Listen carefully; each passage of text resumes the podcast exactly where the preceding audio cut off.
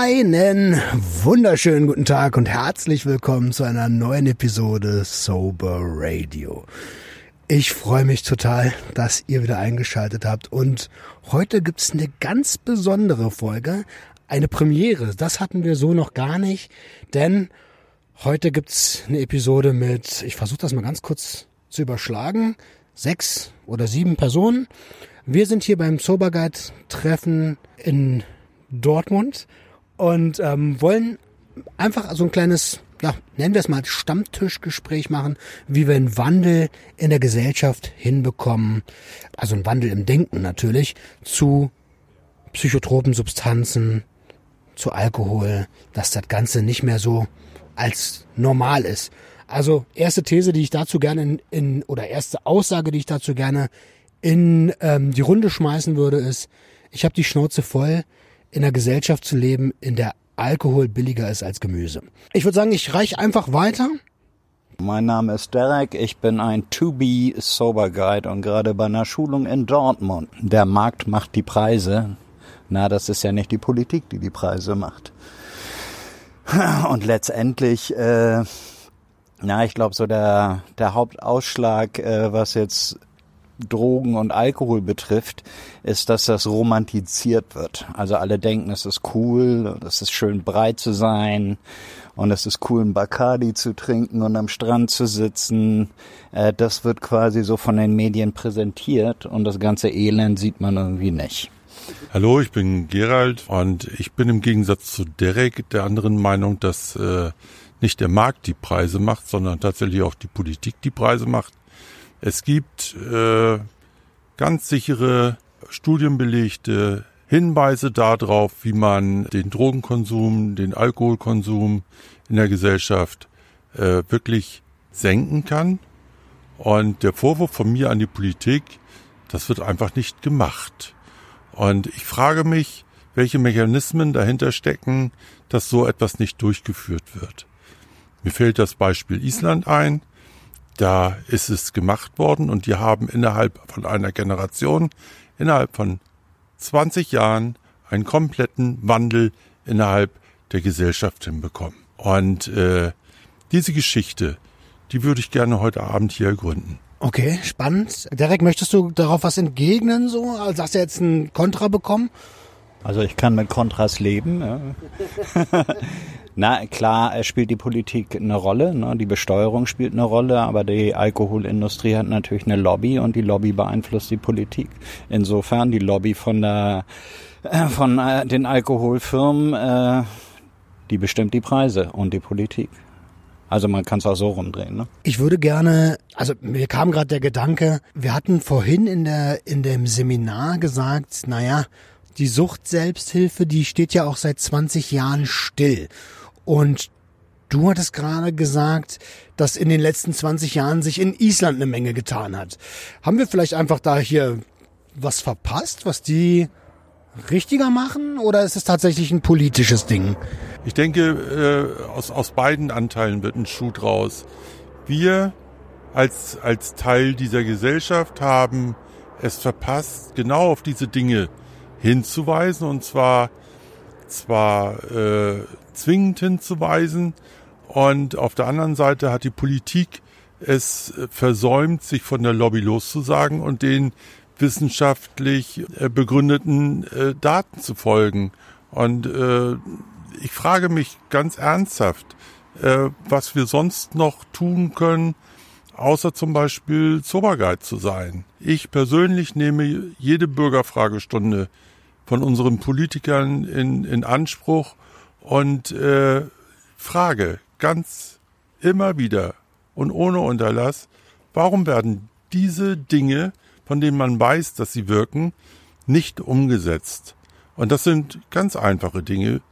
Vier Dinge wie die Alkoholpreise zu erhöhen, das Mindestalter auf 18 Jahre zu setzen. Ich finde es ein Skandal, dass wir in Deutschland ein Jugendschutzgesetz haben, welches 14-Jährigen erlaubt, in der Öffentlichkeit Alkohol zu trinken, wenn ein Erziehungsberechtigter dazu stimmt. Und das ist, finde ich, ich persönlich ein Skandal. Und die dritte Möglichkeit wäre die, die Verfügbarkeit einzugrenzen und letztendlich ein, endlich ein aktives Werbeverbot anzuschaffen.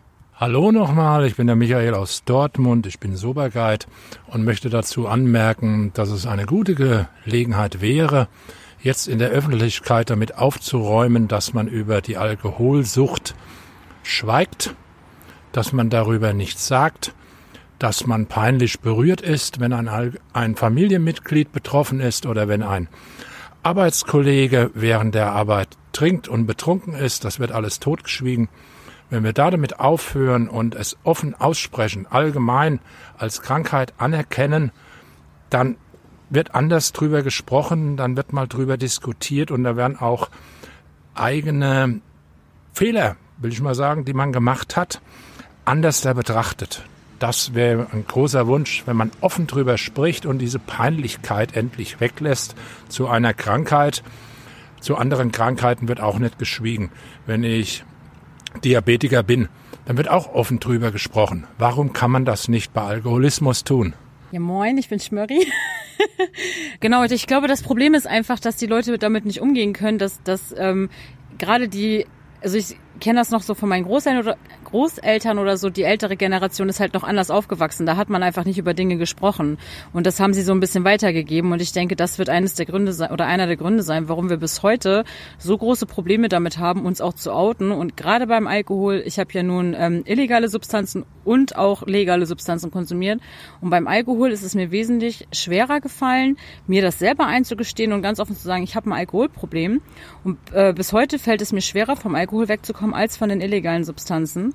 Und es liegt ganz einfach daran, dass auch hier die Meinungen und das Bild darauf komplett veraltet ist. Aber das würde ja der These entsprechen, wenn man die Verfügbarkeit einschränkt und wenn man die Preise hochsetzt, dass dann ja ein geringerer Zugang dazu ist. Natürlich muss die Offenheit da sein. Das, da, da bin ich vollkommen bei euch. Oder? Also verstehe ich das richtig? Das würde total der These entsprechen. Weiß ich nicht, ob ich das jetzt unterschreiben würde, weil sehen wir es mal bei den Zigaretten. Eine Schachtel Kippen kostet mal eben einen Zehner mittlerweile fast so, ne? Und ähm, es wird trotzdem gekauft. Die Anfrage oder die Nachfrage wird immer da sein. Was ich gut finden würde, wie zum Beispiel in Großbritannien, da gibt es einfach äh, da gibt es Pubs, in denen du trinken kannst, aber auch nur zu gewissen Uhrzeiten. Da darfst du das Trinken nicht einfach überall mit hinnehmen. Du hast einfach gar nicht diese Verfügbarkeit 24-7, als jetzt Corona bei uns so krass war. Vor kurzem noch äh, hing ein Schild in unserer Stadt, dass dort kein Alkohol mehr konsumiert werden wurde, äh, sollte, durfte, wie auch immer. Fand ich mega geil. So hatte Corona wenigstens äh, auch was Gutes. Und äh, Alkohol durfte bei uns nach 22 Uhr auch nicht mehr verkauft werden. Und ich weiß, dass es auch in anderen Ländern so gang und gäbe ist. Warum funktioniert das hier nicht? Ich denke, da klar ist dann die Zeitspanne kürzer, in der du dich volllaufen lässt vielleicht. Ich bin mir, also ich bin aber überzeugt davon, dass das schon einiges auch einschränken könnte einfach. Also ich hatte auf, auf einem, auf einer Fortbildung das, äh, die, die, die Ehre mit Professor Dr. Pfeiffer zu sprechen. Professor Pfeiffer ist Kriminologe, der gerade im äh, den, den Konsum von Nikotin, Alkohol und anderen Drogen untersucht hat. Der hat in diesem Vortrag äh, erzählt, dass genau diese vier Maßnahmen, die ich eben erzählt habe, bei der Einschränkung des Zigarettenkonsums signifikant geholfen haben. Und zwar äh, unter den Jugendlichen, meistens werden ja die 13 bis 25-Jährigen als, als äh, Basis äh, dargestellt. Die haben einen massiven Einbruch genau nach Einführung dieser Maßnahmen erlitten. Und äh, es gilt, ich arbeite an einer berufsbildenden Schule, also mit jungen Menschen äh, zusammen. Und ich beobachte ganz einfach, dass es sich immer mehr durchsetzt, dass es nicht als schick gilt, mehr zu rauchen. Ja, ich bin Udo. Hi. Also ähm, solange man immer noch König ist, wenn man Bier trinkt und mit einer Kiste Bier den äh, Regenwald oder den Wald retten kann, ist es, finde ich das einfach pervers. Danke. Ich bin da ganz bei Udo. Ne? Wenn ich immer höre Maßnahmen und von außen und Gesellschaft, ähm, da kriegt Druck im Magen. Ne? Mir hat das als Jugendlicher schon nicht gepasst, wenn mir irgendjemand gesagt hat, was ich machen oder nicht machen soll. Und als Erwachsener nervt mich das auch. Also ich bin irgendwie eher die These, wir sind die Gesellschaft, alle, die wir hier am Tisch sitzen und wir formen Werte und wir geben diese Werte weiter. Und wenn diese Werte sind, nüchtern und clean zu sein, ist die coolste Art zu leben. Und wir aufhören, so viel Romantik äh, in die in die Sucht zu packen oder wie cool es ist, auf Teledin in einer Disco rumzuhobbeln oder wie ein Geisteskranker und ein Kaninchen auf Crystal zu vögeln und dieser ganze Scheiß. Äh, wenn, wenn, wenn man dem die Romantik raubt, äh, dann verändert man die Gesellschaft. Das war immer mein Lieblingsding. Was ich die ganze Zeit beobachte, ist, dass wir auch hier, wie auch gesellschaftlich, ein ziemliches Schwarz-Weiß-Ding haben. Ich versuche mal einen Aspekt mit in die Runde zu schmeißen. Nun ist ja nicht jeder, der konsumiert, gleich abhängig. Und es gibt bestimmt Leute, die, naja, nennen wir es mal, gesunden Konsum vollführen können, die bestimmt auch gar nichts gegen Preiserhöhungen hätten. Was machen wir denn mit denen? Also äh, ich denke, einen gesunden Konsum, den kann es nicht geben, weil Alkohol nun mal ein Zellgift ist. Und diesen Umstand, den kann man nicht äh, umstoßen. Sicherlich gibt es Menschen, die verantwortungsvoll äh, konsumieren. Das will ich überhaupt nicht negieren. Und diese Menschen meine ich auch nicht. Die können unterscheiden zwischen maßvoll und maßlos. Das ist genau das, was die Alkoholindustrie uns suggerieren will. Äh, die, die Verantwortung liegt bei jedem selbst.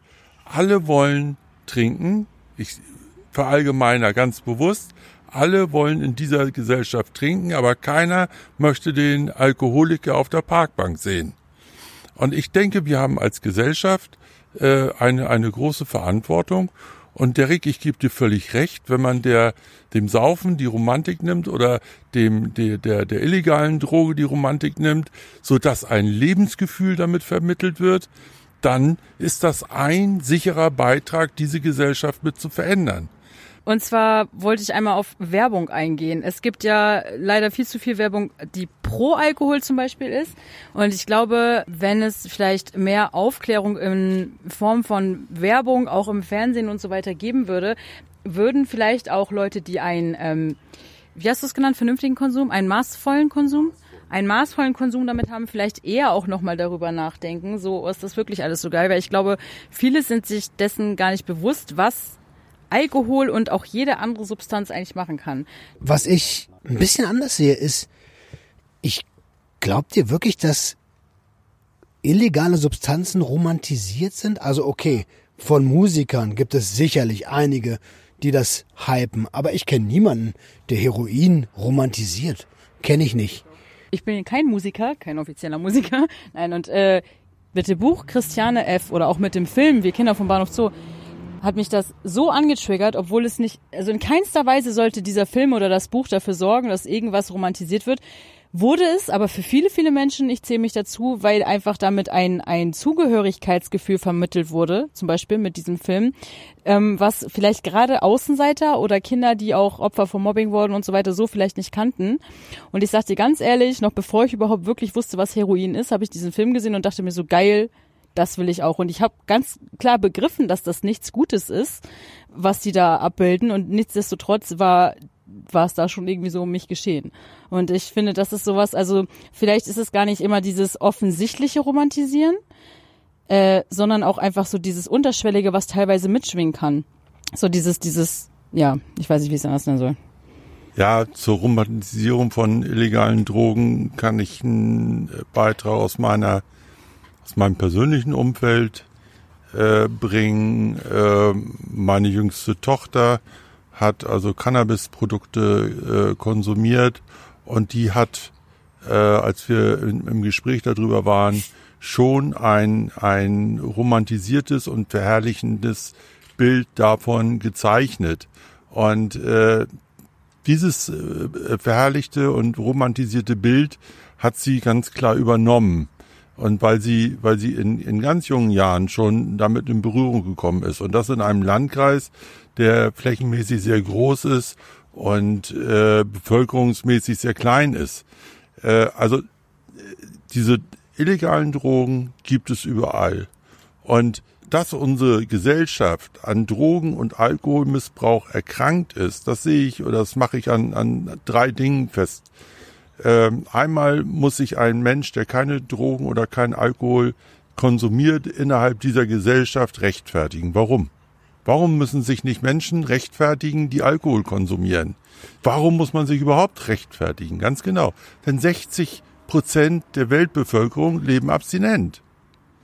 Und warum darf sich ein Alkoholisierter mehr rausnehmen als ein nicht alkoholisierter?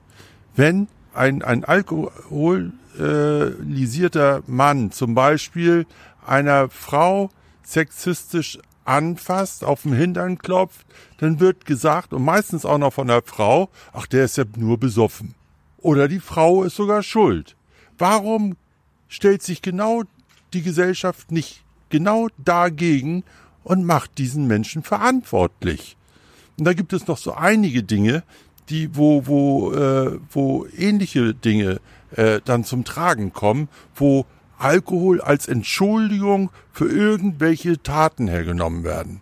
Ich glaube, wir müssen an der Stelle aufpassen, dass wir nicht zu viele Sachen vermischen. Also ähm, klar, Alkohol, ähm, unter Alkohol oder unter Drogeneinfluss Straftaten zu begehen oder Ordnungsvergehen zu begehen, ist natürlich genauso wenig zu entschuldigen, als wenn man das nüchtern macht. So, ich möchte nur an der Stelle sensibilisieren, denn es gibt auch genügend Straftäter, die ohne Einfluss von Substanzen sexuelle Gewalt ausüben. Ne?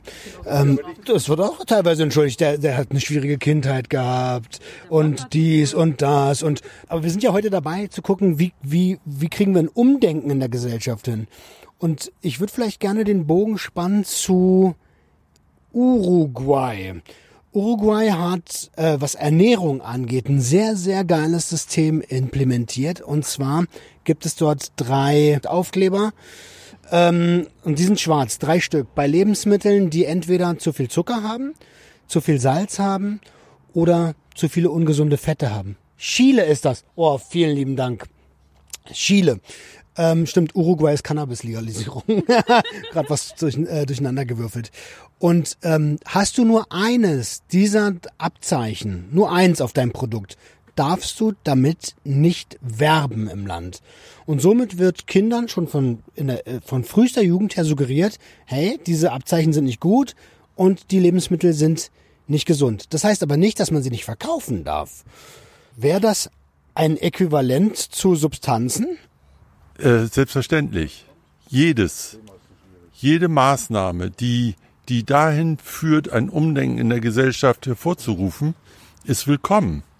Ich will nochmal auf das, auf das Beispiel von Island kommen. Natürlich haben nicht nur diese vier Maßnahmen, die die Wissenschaftler vorgeschlagen haben, gewirkt, sondern Island hat sich einfach Gedanken darüber gemacht, äh, was hat die Familie an sich für einen Stellenwert in unserer Gesellschaft und wie erziehen wir unsere Kinder? Erziehen sie wir, wir sie wirklich zu eigenständigen Persönlichkeiten, die selbstbewusst äh, durchs Leben gehen und ein, ein, äh, ein gutes Selbstwertgefühl haben?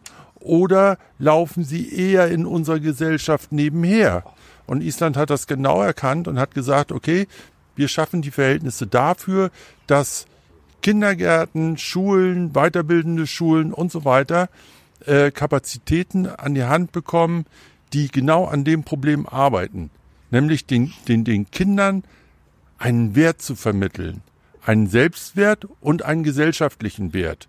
Und darüber hinaus äh, kann dann ein gesundes Selbstbewusstsein ausgebildet werden und ausgeprägt werden, die dann ganz selbstbewusst Nein zu Drogen oder zu sonst irgendwas, was nicht in Ordnung ist, zu der rechten Gesinnung oder zu Gewalt oder zu Sexismus oder zur Ausgrenzung oder sonst irgendwas. Einfach nur Nein sagen.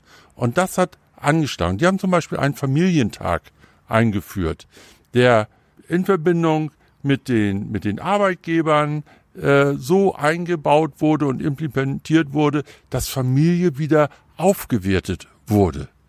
Und das funktioniert. Äh, während am Anfang dieser Periode nur drei Prozent der Befragten gesagt haben, okay, ich habe regelmäßigen äh, Kontakt mit meiner kompletten Familie haben das nach 20 Jahren 44 Prozent gesagt. Ähm, mir stellt sich da gerade nochmal die Frage, also das hört sich für mich so an, als wärst du dafür, dass einfach, das ist alles so, so endgültig und so total und als, als, also für mich hört sich das an, als wäre das halt so, alles ist irgendwie, das ist alles scheiße, so weißt du. Man kann ja, also jeder Konsum ist scheiße, jede Droge ist scheiße, jede politische Einstellung ist scheiße. Und das finde ich auch ein bisschen schwierig, weil man kann ja auch von der rechten Szene halten, was man möchte. Man kann auch von der linken Szene halten, was man möchte. Letztendlich, ähm, Klar, wenn wir das äh, scheiße finden, können wir vielleicht schauen, ja, wir möchten gerne was bewegen, wir möchten die Meinung ändern oder zumindest unsere Meinung kundtun und äh, in der Hoffnung, dass irgendjemand mal umdenkt. Aber warum denn gleich darauf abziehen zu sagen, ihr seid, oder ich übertreibe jetzt mal, ihr und das ist alles scheiße und du, du, du und bloß nicht und äh, mach das nicht. Das klingt für mich so einfach, das ist sowas, sowas, ich weiß nicht, wie ich das jetzt richtig in Worte fassen soll.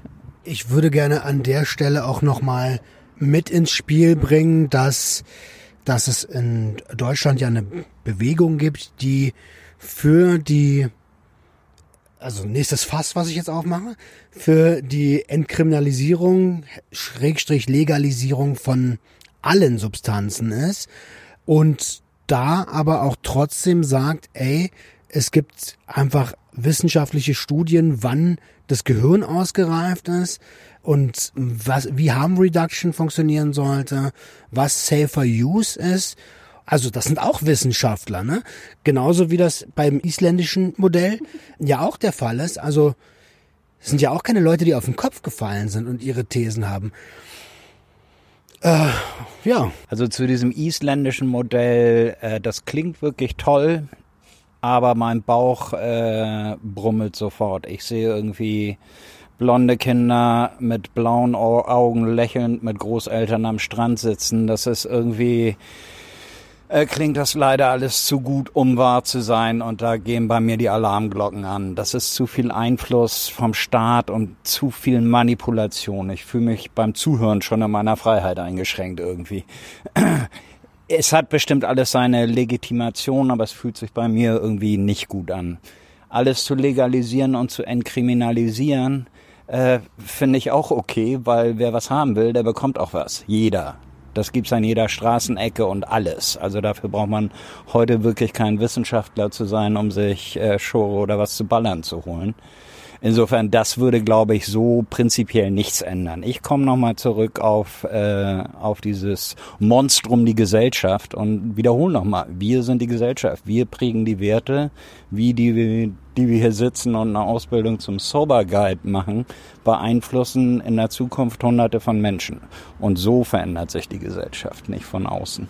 Also ich versuche das mal zu verbildlichen nach dem Motto, kehre vor deiner Tür, kümmere dich erstmal um deinen Scheiß, werde äh, selbst stabil, strahle Stabilität aus und dann kannst du andere Leute anstecken quasi.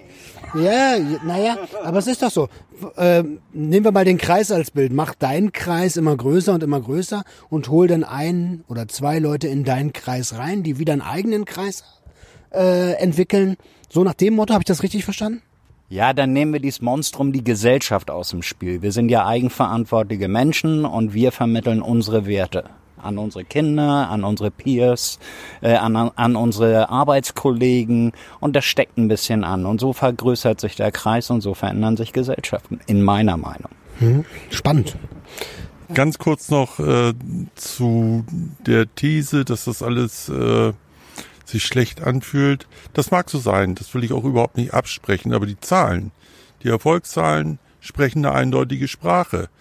Und wir wollen Kinder nicht manipulieren. Oder was, was der Staat in, Isra in Island gemacht hat, ist nicht die Kinder manipulieren, sondern die Kinder widerstandsfähig gegenüber Krisen zu machen. Und das ist ein riesengroßer Unterschied. Und wenn jeder Mensch kennt und gerade wir kennen persönliche Lebenskrisen und die haben wir als Kinder schon gehabt. Und äh, ich persönlich bin als als als kleiner Junge schon das erste Mal mit Alkohol in Berührung gekommen. Äh, das waren Überwindung, Reflexe von, von persönlichen Lebenskrisen. Und wenn ich da stark gemacht worden bin, in meinem Selbstwertgefühl, und auch in meinem Selbstbewusstsein. Dann kann ich Nein sagen. Dann habe ich eine echte Wahl. Ansonsten werde ich nämlich von, und damals war es eine absolut trinkende Gesellschaft, äh, und glaube, das kennen wir alle, dass äh, in der Familie die, die, die Bierflasche oder die Flasche Korn oder sonst irgendwas immer auf den Tisch kam, spätestens wenn Besuch da war. Und das Bild hat sich ja schon verändert. Da bin ich schon froh und dankbar. Und du hast recht, Derek. Ansonsten wäre ich nicht hier und würde mich zum Soberguide ausbilden, wenn ich nicht auch da nach außen hin strahlen möchte. Aber das reicht mir einfach nicht. Es gibt mehr Maßnahmen und wir könnten mehr tun. Wir könnten unseren Politikern ganz einfach auf die Füße treten, damit sie ihre Alkohollobby endlich abschütteln. Äh, ja, ich wollte nochmal darauf eingehen, dass wir die sind, die die Gesellschaft verändern. Das stimmt, wir verändern die Gesellschaft mit den Dingen, die wir tun. Ähm, aber nicht nur wir sind die Gesellschaft, sondern die anderen sind auch die Gesellschaft und die Frage und verändern die Gesellschaft auch. Und die Frage scheint mir dann doch zu sein, wer welche Mittel an der Hand hat, um die Gesellschaft zu verändern. Und wir haben die Mittel an der Hand, dass wir hier jeder von uns vielleicht hundert, vielleicht ein paar hundert Leute an die Hand nehmen, beeinflussen können, ihnen ähm, sie auf, den, auf ihrem Weg begleiten können. Ähm, die anderen haben aber Millionen und Milliarden an Kapital, haben Lobbyisten, haben Kontakte und haben einfach massiv mehr Einfluss. Und ähm, das ist leider auch Teil der Wahrheit, wie die Gesellschaft beeinflusst wird. Und vielleicht müsste man da ähm, etwas verändern, wer welchen Einfluss hat. Michael, bitte. Wir sollten aber trotzdem den Tatsachen nicht die Augen verschließen. Es ist erwiesen, dass ähm, das Vorhandensein von Selbstsicherheit und ähm, Selbstverständnis bei Jugendlichen die Gefahr, dass sie selber irgendwann mal süchtig werden, rapide senkt. Wenn ich Kinder dazu bringe, dass sie selbstständig werden, dass sie wissen, was sie wollen, dass sie Mut haben zu Diskussionen, die werden sich eher mal in Frage stellen, wenn so eine Situation kommt. Und das Zweite ist, was ich noch erwähnen wollte, ist äh, von der unserer Entwicklung her, das kennt jeder.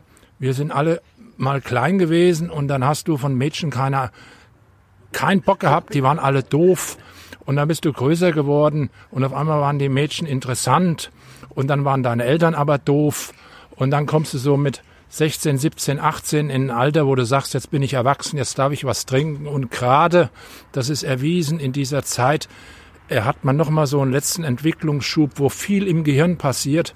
Und wenn ich Kinder aufkläre, dass es auch da noch, da noch gefährlich ist, äh, eine Droge, irgendetwas zu, zu mir nehmen, dann wird das offener gesehen. Ich würde an der Stelle gerne sagen, also ich kenne eigentlich gar keinen, der Kindern Alkohol geben möchte und Drogen geben möchte. Jeder, der, der sich für Konsumkompetenz einsetzt, der bringt auch immer echten Jugendschutz mit ins Spiel. Und der nimmt nämlich genau das Argument, dass das Gehirn erst ab bis zum 25. Lebensjahr ausgereift ist. Der Staat verkauft allerdings vorher schon Alkohol. Ja, das der Staat hat eine absolute Schutzfunktion und die fordern wir als Gesellschaft nicht ein, um unsere Kinder zu schützen. Ansonsten äh, wäre dieses Jugendschutzgesetz schon lange weg. Dann würde, dürfte Alkohol in jeglicher Form nicht an unter 18-Jährige verkauft werden. Und so ist es ein Freifahrtschein für 14-Jährige, für gerade Konfirmierte, weil ja die Eltern da zustimmen, weil das ja so Uso, Uso ist. Der Staat schuld oder die Eltern? Wir als Gesellschaft sind schuld, weil sie diese Schutzfunktion nicht einfordern. Ja, ich, äh, äh, Uwe, ja, ich bin Uwe. Man nennt mich auch Udo. ähm, wir hatten gestern so diese, diese Diskussion, wir verteufeln das gerade alles, aber ich hatte halt, halt auch mit dem, mit dem Alkohol, also wir hatten ja auch bestimmt, also ich äh, hatte auch tolle Zeiten äh, mit Kiffen und ich hatte auch tolle Zeiten mit Alkohol und ich will das jetzt nicht nur verteufeln. Ich hatte natürlich auch meine Scheißzeiten und miesen Zeiten, aber ich hatte auch ich hatte auch ganz äh, ganz coole Zeiten mit mit Alkohol und mit Kiffen und das das war nicht immer alles negativ, ohne das jetzt zu verherrlichen, aber ich, ich will ja einfach nur mal ein bisschen polarisieren. Schmörri. Ja, das ist ja genau mein Stichwort, ne? Deswegen hatte ich ja nachgefragt, warum du das, warum du dieses, dieses totalitäre, kann man das so nennen, warum du das so haben würdest. Weil bei mir ist der Gedanke auch, ich verurteile nicht den Konsum an sich oder eine Substanz, sondern den Umgang damit.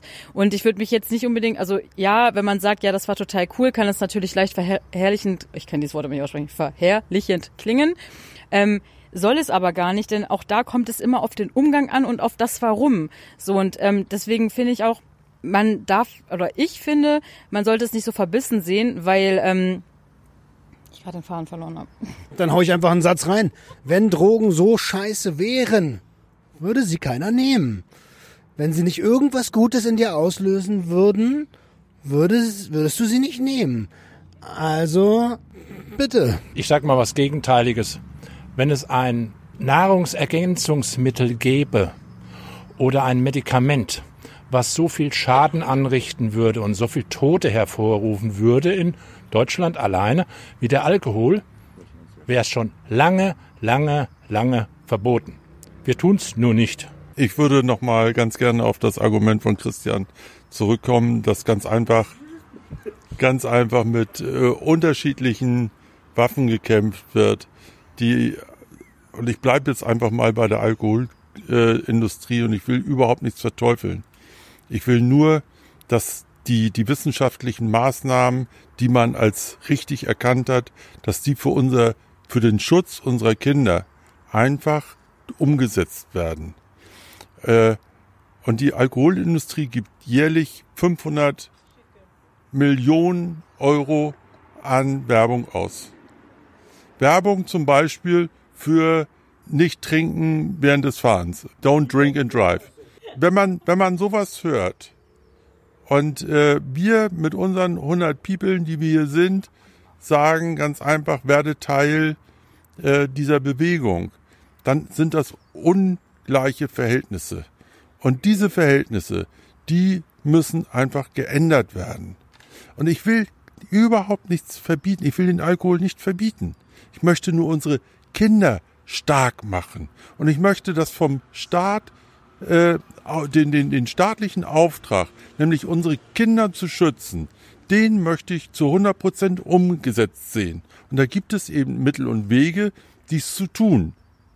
Und äh, mehr, mehr möchte ich nicht. Ähm, ja, finde ich prinzipiell auch gut und wichtig. Ähm, ja, da kommt ein Aber. Eines meiner Abers ist, ähm, ich weiß noch, wie das bei mir damals war und auch wenn meine Mutter es mir nicht erlaubt hat, mir Alkohol zu kaufen und mir auch keine Unterschrift dafür gegeben hat, finde ich trotzdem jemanden, der mir Alkohol kauft und wenn Alkohol ähm, nur noch ab 18 ist, auch dann finde ich was. Und auch da fängt ja, würde ja dann das nächste Problem losgehen. Ich finde, es muss das sehen wir alle gleich, viel mehr Aufklärung stattfinden, aber weder von dem einen Extrem ins andere Extrem zu äh, springen, sondern einfach ähm, diese, diese Aufklärung. Ähm, genauso wenig wie ich verstehe, warum muss denn der Flachmann vorne an der Kasse stehen, neben den Süßigkeiten? Damit fängt es ja schon an. Das muss nicht sein. Dann könnte ich auch genauso sagen, gut, dann kann ich jetzt irgendwie mein CBD nicht im CBD-Shop äh, verkaufen, sondern auch vorne an die Kasse stellen. Aber das ist scheiße. Ihr seid beide gar nicht weit voneinander entfernt, so überhaupt nicht. Und das ist übrigens, äh, das ist total lustig, das beobachte ich oft, dass Menschen, die ähm, für Kinderschutz sind und Befürworter von Legalität gar nicht weit auseinander sind. Sie benutzen die gleichen Thesen, reden aber gegeneinander. So, das ist total. Ist euch das schon mal aufgefallen? Mir fällt das total oft auf. Ich komme nochmal zurück auf diese Werte. Also Kinder werden saufen. Das gehört einfach dazu, weil es kommt die Pubertät, es kommt eine Rebellion und es wird sich gegen Werte aufgelehnt. Jeder zu in, in seinem Extent. Das wird nicht jeder machen, bis äh, an der Nadel mit Heroin im Arm hat, aber bis zu einem gewissen Grad gehört das zum Erwachsenwerden.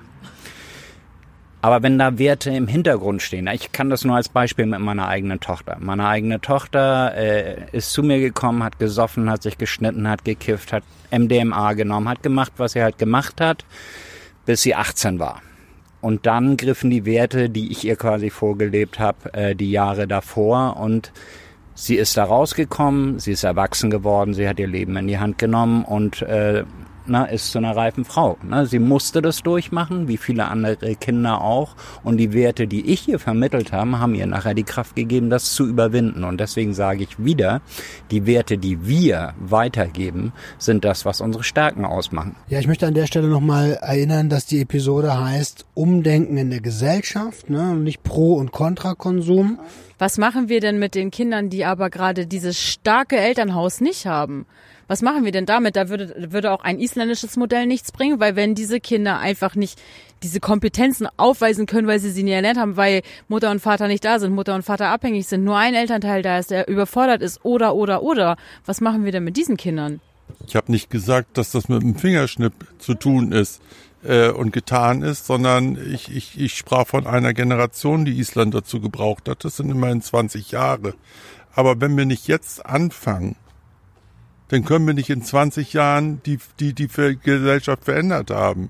Wir sollten, wir sollten endlich mal, mal anfangen, überhaupt Maßnahmen zu ergreifen.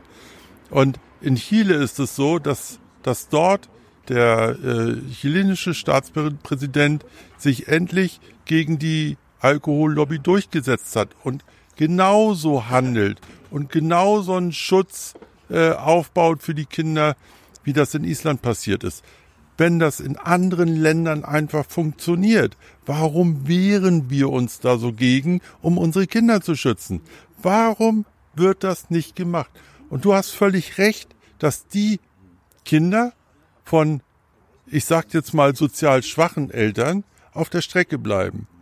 Aber dann darf man eben als Staat auch das Geld aufnehmen und in die Hand nehmen, um Maßnahmen auch für diese Familien äh, aufbringen, die diese Familien wieder vernünftig auf den Weg bringen und vernünftig unterstützen.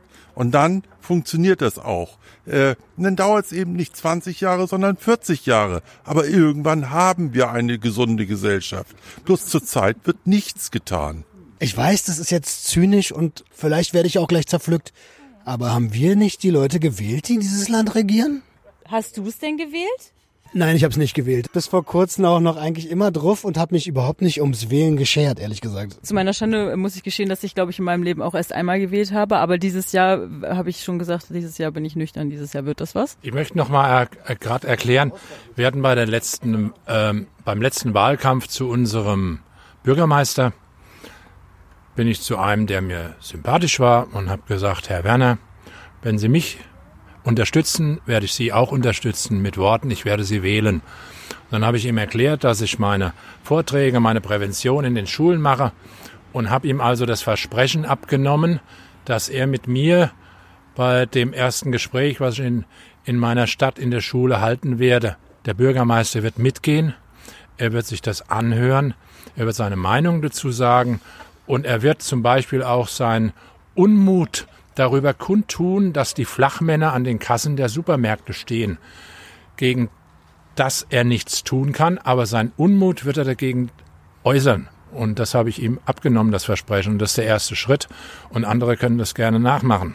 Ja, also Fachgeschäfte sind, glaube ich, eine Sache, die sollte, egal um welche Substanz es geht, ich glaube auch niemand, der sich ernsthaft mit der Thematik beschäftigt, ist gegen Fachgeschäfte, sondern da ist eigentlich jeder dafür. So. Und das sollte da würde ich gerne sogar noch einen Schritt weitergehen. So, dass, der Alkohol muss aus den aus den Supermärkten verbannt werden, die Zigaretten müssen aus den Supermärkten verbannt werden und gerne auch die E-Liquids, ja und alles. Also Rauchwaren haben im Supermarkt nichts zu suchen, so und und und alkoholische Getränke auch nicht.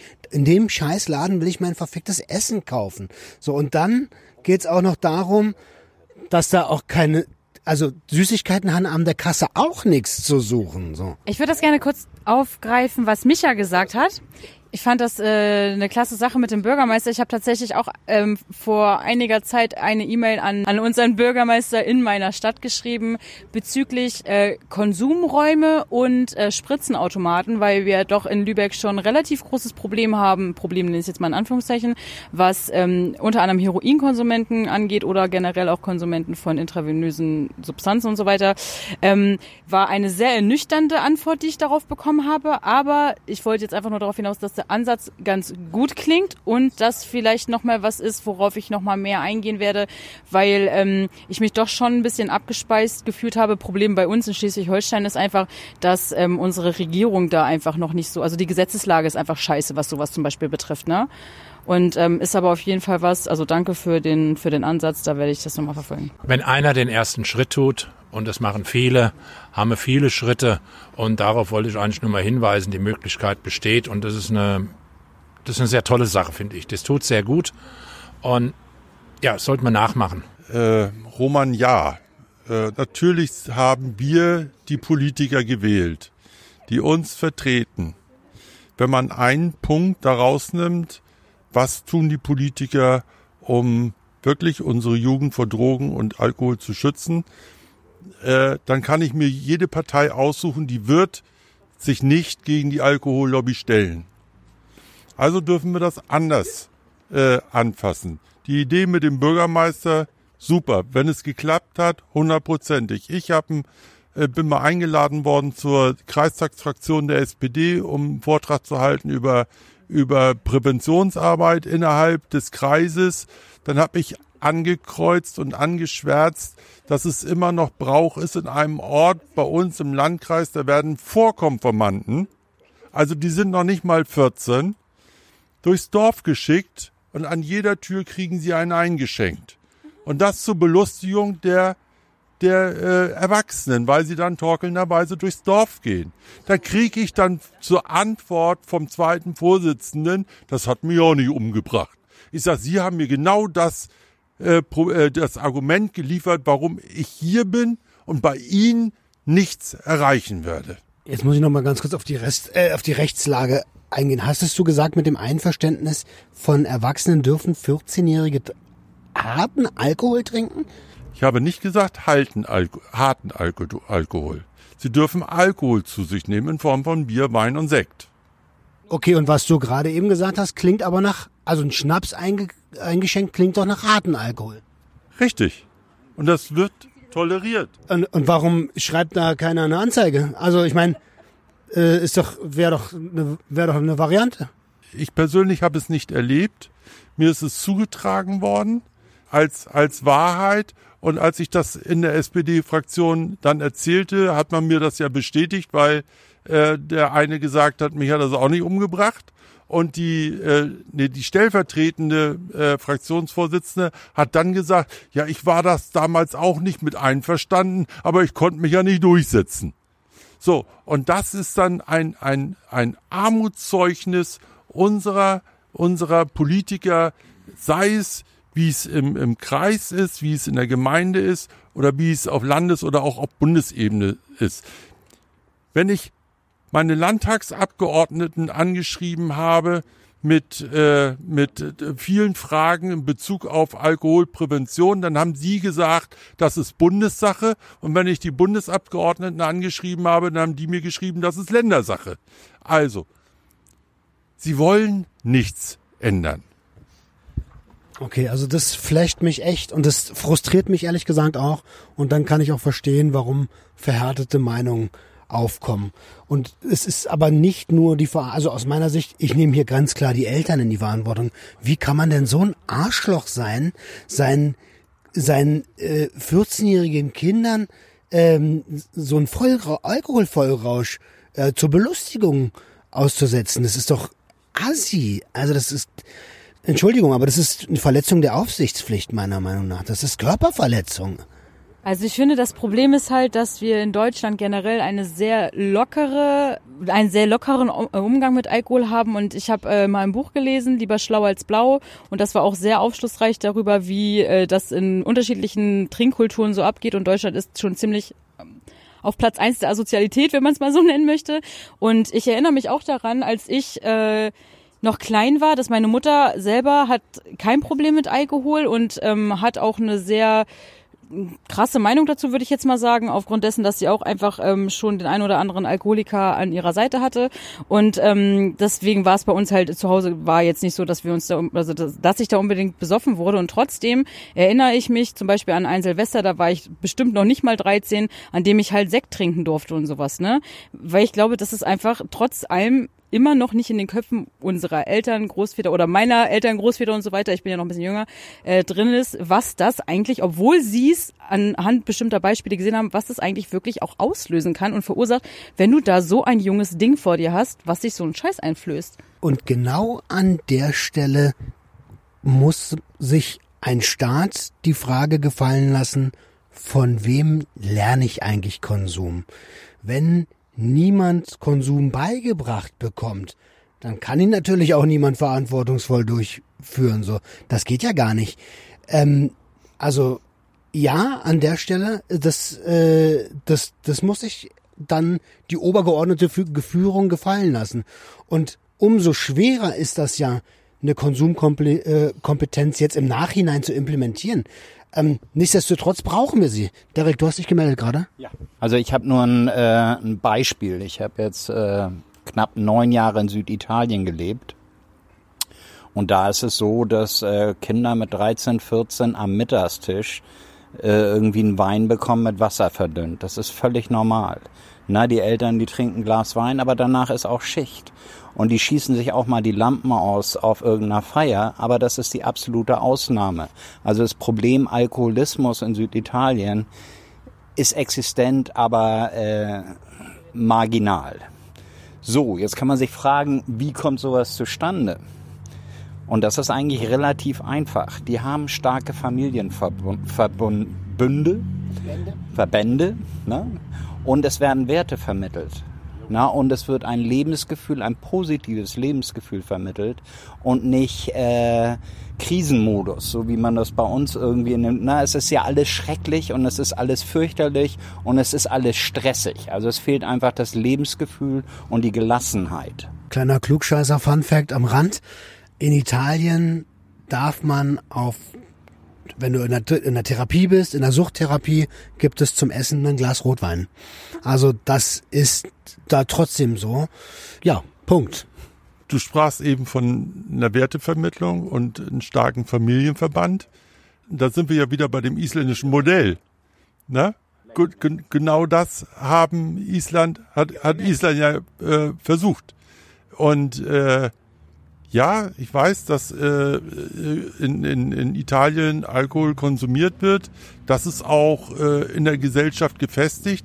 Aber was in der Gesellschaft nicht gefestigt ist und was in der Gesellschaft auch nicht toleriert wird, sind betrunkene Menschen. Da sieht man keinen über den über die Straße torkeln, weil das weil das verpönt ist. Der wird der wird ausgegrenzt von der Gesellschaft. Das ist ein Wert, der ist in dieser Gesellschaft verwurzelt. Und das fehlt bei uns. Bei uns schert sich keiner darum, ob einer mittags um zwölf die Straßen, komplette Straßenseite brauchte, so wie ich. Da haben sie nur noch mit dem Finger gezeigt auf mich und haben gesagt, der schafft das sowieso nie. Aber aufgeregt über dieses Verhältnis hat sich kein Mensch. Und Sucht bzw. Abhängigkeitserkrankungen gibt's in Italien auch. Also ich kenne genügend Leute, die dort an anderen Substanzen ja erkrankt sind. Also Konsumkompetenz, nur weil es dort eine etwas andere Trinkkultur gibt, gibt's da nicht, gibt's da auch nicht. Ich, ich glaube, und da bin ich auch vollkommen bei dir, Gerald, emotionale Werte, also Emotionen verstehen so und auch und auch Emotionen stattfinden lassen zu dürfen. Das ist so ein bisschen der Schlüssel, so weil ich habe ich habe immer den Eindruck, dass dass man sich gerade hier bei uns im Land suggeriert durch Medien natürlich immer gut fühlen muss. So, wenn man sich schlecht fühlt, dann ist es, dann gibt es irgendetwas, damit du dich wieder gut fühlst. Ob das Kaufen ist, ob das Tabletten sind, ob das Getränke sind, ob das andere Substanzen sind oder was auch, ob das Sex ist, Pornos. Irgendwas gibt's schon, damit du dich wieder gut fühlst. Und ich, vielleicht ist das der Schlüssel zu sagen, hey, du darfst dich auch mal schlecht fühlen, so. Ähm, deswegen musst du nicht gleich in, in, in, in eine Abhängigkeit rutschen. Aber sind das nicht genau die Lebenskompetenzen, die uns davor schützen? Und wenn wir diese Lebenskompetenzen den Kindern vermitteln und somit stark machen, dann haben wir den besten Schutz dieser Gesellschaft. Ich glaube, wir haben jetzt genau unser Match. Und wenn ich dich jetzt richtig verstehe, dann ist es möglich, wenn wir diese Werte implementiert haben, dann dürfen Erwachsene, die diese ganze emotionale Reife durchhaben, auch konsumieren, slash konsumieren, was sie vielleicht wollen, ohne dass der Staat das vorgibt? Jetzt überforderst du mich, ganz ehrlich. Weil ich, zu, zu Alkohol würde ich ja sagen. Äh, zu den illegalen Drogen habe ich mir ganz ehrlich noch keine gefestigte Meinung gebildet. Und äh, da bin ich immer noch mit mir am Kämpfen. Und deswegen überforderst du einfach, mich einfach mit der Frage. Alles gut, das war nicht meine Absicht. Ähm, ich schicke dir gerne ein, zwei Studien zu äh, Abhängigkeitspotenzialen ähm, von Substanzen von David Nutt, ein sehr, sehr bekannter ähm, Wissenschaftler, was Harm Reduction und Abhängigkeit angeht. Ähm, und tatsächlich ist es statistisch gesehen, und die Zahlen lügen ja nicht, das, soweit waren wir schon, so, dass die gefährlichsten Drogen, die es auf dem Planeten gibt, legal sind. So alleine in Deutschland stürzt metaphorisch gesehen jeden Tag ein Jumbojet ab, weil Leute rauchen. Okay, ich bin Giesbert, äh, angehender Sober Guide, ja. Äh, also was mir eigentlich ganz besonders auffällt in der Gesellschaft, was mir wirklich auf den Pin geht, ist die Verhältnismäßigkeit. Und zwar äh, war für mich äh, in meiner Jugend Kiffen und äh, Trinken eigentlich genau das gleiche. Das hat mich überhaupt nicht gestört. Kiffen hat nur schlecht auf mich gewirkt. Alkohol hat gut auf mich gewirkt und deswegen habe ich es auch damals genommen. Und äh, was mir eben heute auffällt, ist natürlich, dass wir über Drogen sprechen und Alkohol. So, das ist getrennt. Und äh, das geht mir unheimlich auf die Nerven. Das heißt, ich habe Drogen genommen. Ich habe nicht nur getrunken, ich habe Drogen eingenommen, einfach um mich besser zu fühlen. Und äh, da sehe ich echt ein Problem. Alles wird jetzt in der Sprache verwurstet, wir gendern und so weiter. Wir wollen ganz genau sein, aber die Droge Alkohol ist Alkohol und äh, teilweise ein Lebensmittel. In Bayern habe ich das so erlebt und, ähm, und alles andere ist verboten. Genau. Gisbert, vielen lieben Dank für das Statement. Ich denke, wir haben uns gut über die Thematik ausgetauscht, auch wenn ich, wenn ich gesehen habe, dass wir, dass hier vorher teilweise verhärtete Fronten waren, haben wir innerhalb dieses Gesprächs doch gesehen, dass wir eigentlich alle in eine sehr, sehr ähnliche Richtung wollen. Und zwar egal, wie wir Konsum präferieren. Und das finde ich total cool. Also einmal in die Runde ein herzliches Dankeschön, dass ihr alle mitgemacht habt. Und ähm, ja, wir hören uns nächste Woche wieder, wenn es wieder heißt, herzlich willkommen beim Sober Radio. Ciao.